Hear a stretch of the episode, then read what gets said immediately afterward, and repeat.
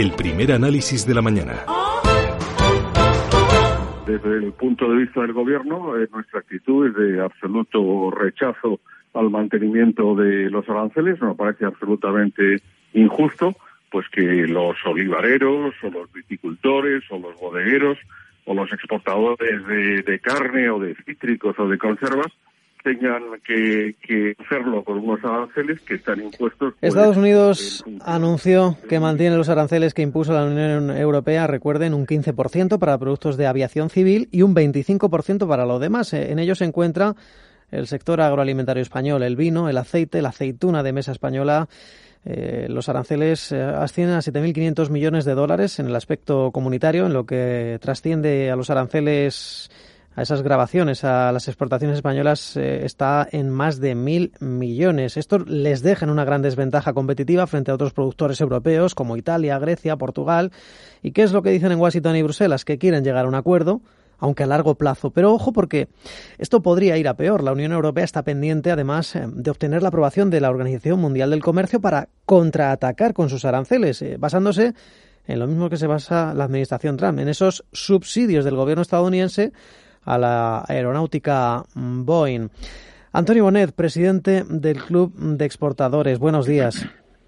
Buenos días. Del Club de Exportadores e Inversores. Eh, bueno, antes de nada, le pido una pequeña valoración de, bueno, de esta noticia o ausencia de noticia. No sé si les parece, si ven el vaso medio lleno por el hecho de que se hayan mantenido los aranceles o medio vacío por el hecho de que al menos no los han subido. No sé cómo, cómo puede usted interpretar esto. Bueno, desde luego eh, es que efectivamente es eso, es medio vacío, medio lleno. Es, eh, es mala noticia porque se mantienen unos aranceles eh, injustificados y, que, y que nos hacen menos competitivos que nuestros competidores italianos o griegos, con lo cual eso es mala noticia para el sector agroalimentario, me refiero, ¿no? el 25% es buena noticia por, desde dos puntos de vista. Por una parte, que no los han aumentado que había el riesgo de que los aumentaran, incluso eh, había anuncios del gobierno norteamericano que podrían subir hasta el hasta el 100%, lo cual eso ya hubiera sido la puntilla final. Y es buena noticia desde el punto de vista de que han anunciado también el gobierno norteamericano que quieren llegar a un acuerdo con la Unión Europea para eh, este tema. Pero indudablemente mm, la situación sigue siendo la misma de hace, de hace unos meses, es decir, son aranceles que dificultan mucho eh, la exportación española a Estados Unidos de eso, aceite, vino, productos cárnicos, en fin, agroalimentario. Es una pena que el campo, que el empresario español se diga, virgencita, virgencita, que me quede como esté, mientras las altas esferas se solucionan esto. ¿Tienen ustedes algún cálculo nuevo de cuánto está pesando, de cuánto dinero está perdiendo las empresas exportadoras españolas por estos aranceles? Eh, no tenemos cálculos nuevos, entre otras cosas, porque es complicado eh, eh, hacer cálculos ahora mismo con la situación, además, de la demanda mundial, de la economía mundial por la crisis del coronavirus. No, es fácil hacer cálculos. sobre esto. En cualquier caso, claro, ocurre que estamos en agosto, lo que usted decía, que hay una pandemia, y quería preguntarle por la parte diplomática de este asunto, porque al menos ambas partes han dejado claro que quieren llegar a un acuerdo, pero ¿Qué les ha trasladado el ministro? ¿Cuál ha sido la última postura o paso de la Unión Europea? ¿Dirían que hay descoordinación Madrid-Bruselas para con Washington? Eh, yo creo que no hay descoordinación eh, Madrid-Bruselas con respecto a Washington. Obviamente, eh, el mes de agosto no es el mejor mes para, para estas cosas, ¿no? Desde, desde, nuestro punto de vista.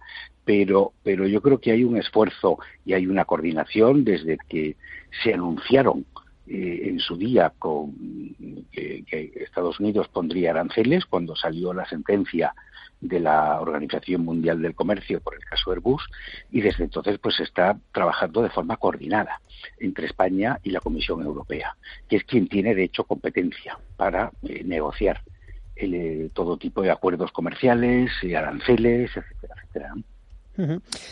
no sé si tal vez haga falta un paso más firme, una mano más dura.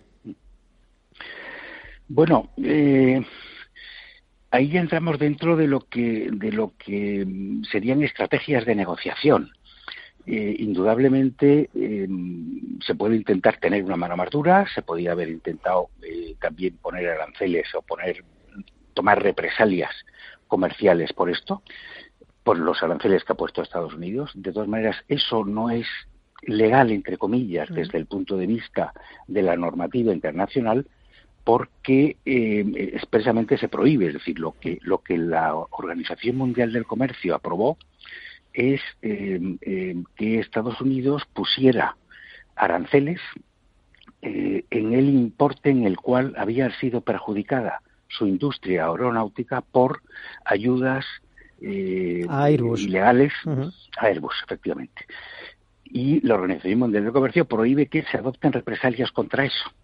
Si la Unión Europea quiere mantener Em, eh, el sistema multilateral de comercio, em, que nos interesa a todos, no podemos eh, ir en contra de las reglas. Y además, la sentencia de la Organización Mundial del Comercio en contra de Boeing, que tiene que salir, ya tenía que haber salido, pero no ha salido, no se ha publicado todavía, lo que va a decir es mm, pues prácticamente lo mismo, que Estados Unidos ha concedido ayudas ilegales, con lo cual la Unión Europea sí podrá poner aranceles a productos norteamericanos a lo mejor ese es el momento eh, para decir, bueno, pues que la Unión Europea no ponga aranceles a productos americanos y a cambio Estados Unidos suprima o quite los aranceles que ha puesto, eh, pues eso, a los siete mil y pico de millones de euros de productos europeos.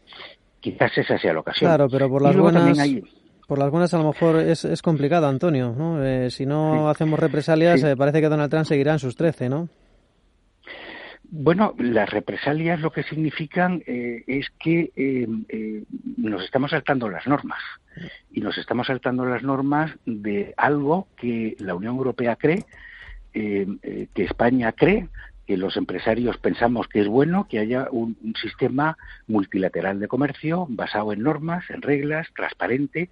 no queremos acabar con eso y entonces no podemos ir en contra del sistema. También es cierto que, eh, eh, bueno, pues se podrían haber hecho quizás más esfuerzos por parte española de eh, tener una política bilateral con Estados Unidos Em, pues en donde bueno pues nos miraran con mejores ojos. Más línea directa con eh, de Madrid eh, con Washington eh, pero no sé si ustedes también no sé reprochan o lamentan no sé si creen que ha habido falta de medidas del ejecutivo para mejorar la competitividad del sector agroalimentario español. Medidas al menos de alivio. Bueno, el sector agrario español es competitivo y lo ha demostrado durante todos estos años eh, pasados. Es decir, se exporta mucho, eh, ha aumentado la cuota de exportación del sector agroalimentario sobre el total de las exportaciones españolas, con lo cual es competitivo. Eh, eh, más ayudas, más reestructuraciones, siempre vienen bien, pero, pero tampoco podemos estar siempre pendientes de que el gobierno nos conceda más ayudas para salir adelante. Son las propias empresas las que también tienen que hacer sus esfuerzos por ser más competitivos. Dicho esto, eh, en fin, desde el Club de Exportadores pensamos que, un arancel del 25% pues nos coloca en una situación muy difícil, eh, sobre todo porque nuestros competidores directos, Italia, Grecia, no tienen ese arancel en Estados Unidos. Eh, entonces mm, es complicado. y luego a todo esto se ha unido además la, la corona crisis, en donde bueno hay muchos frentes abiertos, hay eh, muchas necesidades, no, es un momento fácil para tomar decisiones o para apoyar esto. Pero nuevamente insisto en que eh, es muy importante mantener unas relaciones bilaterales con Estados Unidos que sean buenas, que sean fluidas, un contacto directo, que ya lo hay, pero más contacto directo, eh, en múltiples sectores, no solo en temas económicos y comerciales, para que eh, nos vean con mejores ojos, tengamos más, más fuerza moral, por decirlo de alguna manera, para que si se vuelve a repetir un suceso de estos, nos traten mejor de lo que nos han tratado ahora. Señor Bonet, eh, las empresas están pendientes de las elecciones de noviembre en Estados Unidos. ¿Ustedes creen que si pierde Donald Trump podría darse marcha atrás a esa política arancelaria? Eh, que salga Trump de la Casa Blanca sería la mejor noticia para las exportaciones españolas. Desde luego, mm, parece que sí, que es la mejor noticia, porque porque Trump mm, se ha mostrado muy muy poco partidario del sistema multilateral de comercio, eh, ha priorizado los intereses particulares con una visión muy de corto plazo de Estados Unidos frente al, resto del mundo y, entonces eso no es bueno ni para Estados Unidos ni para el resto del mundo y desde luego para nosotros tampoco. Eh, el candidato demócrata en su programa electoral lo que se ha dicho es que quiere mantener el sistema mm. multilateral de comercio, que quiere eh, eh, bueno seguir promoviendo un sistema de economía liberal eh, a nivel mundial, de comercio mundial. Y eso es bueno. Trump no lo ha hecho. y, con lo cual, pues para los intereses de las empresas españolas no es bueno que Trump gane las elecciones. Bueno, pues lo veremos. De momento todo apunta eh, a que estaría Biden en cabeza, aunque bueno, eh, una semana es un mundo en, materia política estadounidense y todavía queda, quedan bastantes semanas. Antonio Bonet, presidente del Club de Exportadores e Inversores, eh, muchas gracias y, en fin, veamos cómo se desarrollan los acontecimientos. Pues muchas gracias a ustedes.